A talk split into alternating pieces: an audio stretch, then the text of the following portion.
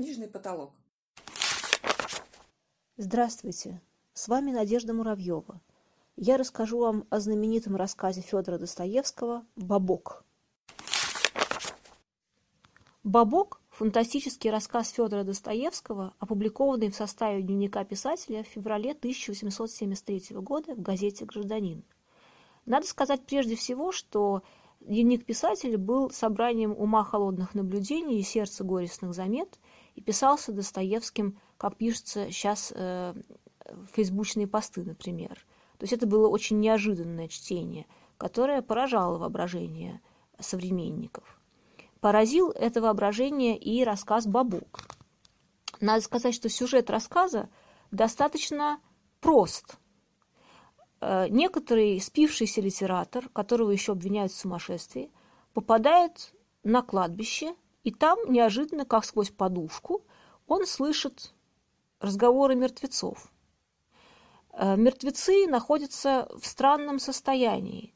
Они как бы уже в состоянии страшного суда. Они находятся в некотором, условно говоря, чистилище.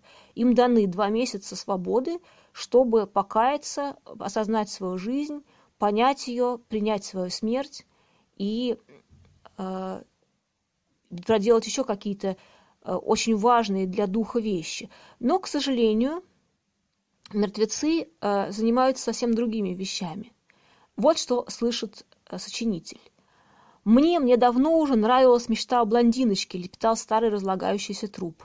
«Нам на вас наплевать», — лепечет труп-труп, мелкий чиновник генералу. «Милостивый государь, прошу вас не забывать. Это он там был генерал, а здесь пшик, здесь вы сгниете». И, наконец, уже просто свиное хрюканье. Проживем эти два месяца в самой бесстыдной правде, заголимся и обнажимся. Обнажимся, обнажимся, закричали во все голоса.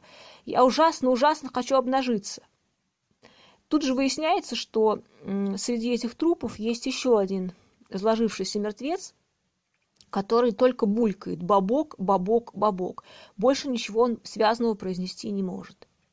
И тут я вдруг чихнул, говорит автор Бабка, и эти голоса исчезают, и разговоры мертвецов прекращаются.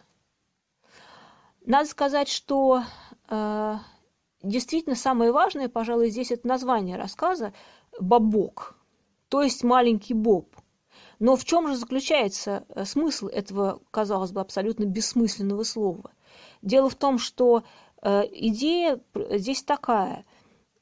Э, человек после смерти может на страшном суде в долине Асафатовой, как говорят, собственно, трупы приветствуют друг друга, добро пожаловать в долину Асафатову, это то место, где по Библии будет происходить страшный суд. Так вот, в долине Асафатовой они могут сказать какое-то очень важное, выстраданное слово, которое всей жизнью было прожито, всей жизнью было выстрадано. И этого слова, собственно, ждет от них Бог. Но мертвецы э, Достоевского, которые попадают, так сказать, в чистилище, никакого слова правды, никакого слова раскаяния, никакого слова истины сказать не в состоянии. И поэтому они могут только булькать «бабок, бабок, бабок» или кричать э, «заголимся и обнажимся», что свидетельствует о таком сладострастии, которое проникает и в сознание тоже. Это одна из очень интересных идей и наблюдений Достоевского – ну, здесь э, на самом деле есть перекличка с платоническими идеями о бессмертии души, э, потому что, согласно Платону, например, если душа разлучается с телом, оскверненным, э, оскверненное и замаранное, ибо всегда была в связи с телом, угождала ему и любила его, зачарованное телом, его страстями и наслаждениями, то ее удел в таком случае скитаться среди могил и в качестве возмездия за дурной образ жизни попасть в тело, например, коршуна или осла или ястреба. Э, души мертвецов из бабка, конечно, относятся к этому разряду душ, и явно э, им не грозит никакое райское блаженство.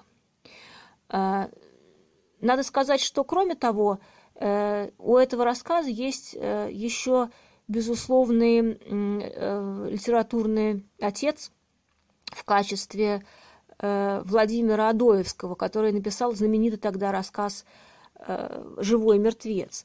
Василий Кузьмич, герой рассказа, э, спит и видит сон, как будто он умер.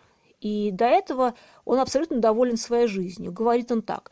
«Жил я умненько, учился на железные гроши, в наследство получил медный, а детям оставил коку с соком.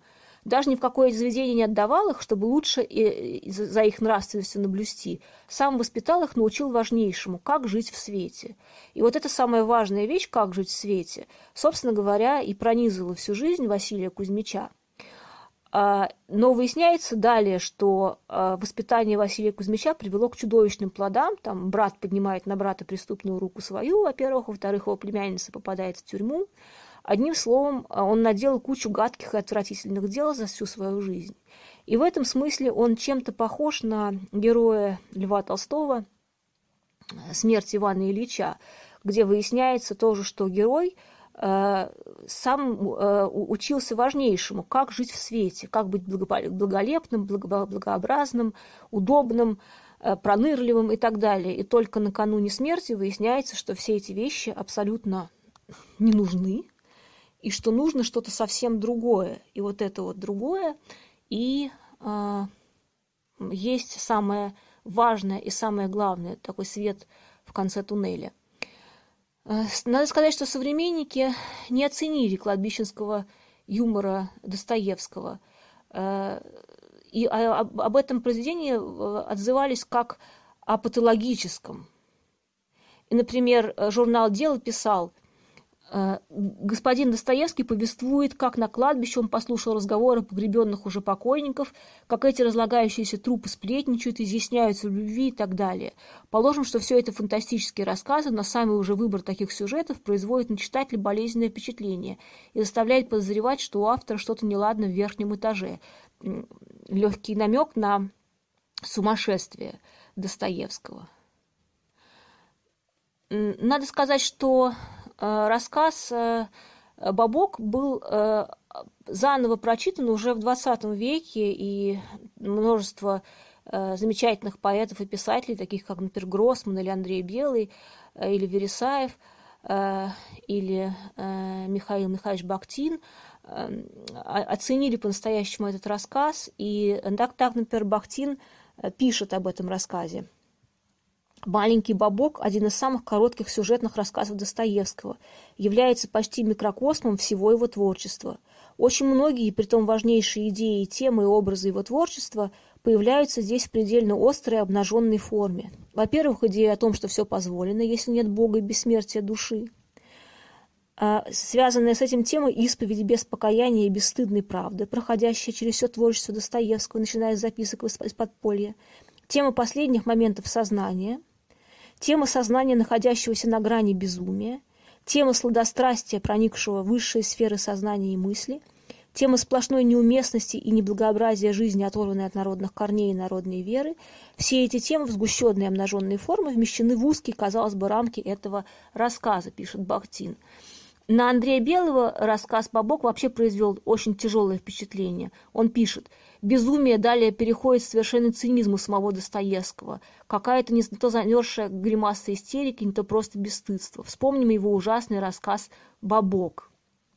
И он вспоминает «Бабок» и э, далее пишет. Для чего печатать все это свинство, в котором нет ни черточки художественности? Ну, э, на самом деле он приходит к выводу, что трагедия творчества Достоевского в том, что он одинаково вносит в него и громовый вопль восторга Серафимов, и свиное хрюканье. И это одинаково важно. Это в этом есть трагедия творчества писателя, это одинаково важно. Так что э, в любом случае рассказ потрясал э, умы людей и продолжает это делать. И надо сказать, что э, сейчас мы можем расценивать его как будто как некоторые кадры из фильмов ужасов. Но надо сказать, что это все равно идет на пользу этому рассказу.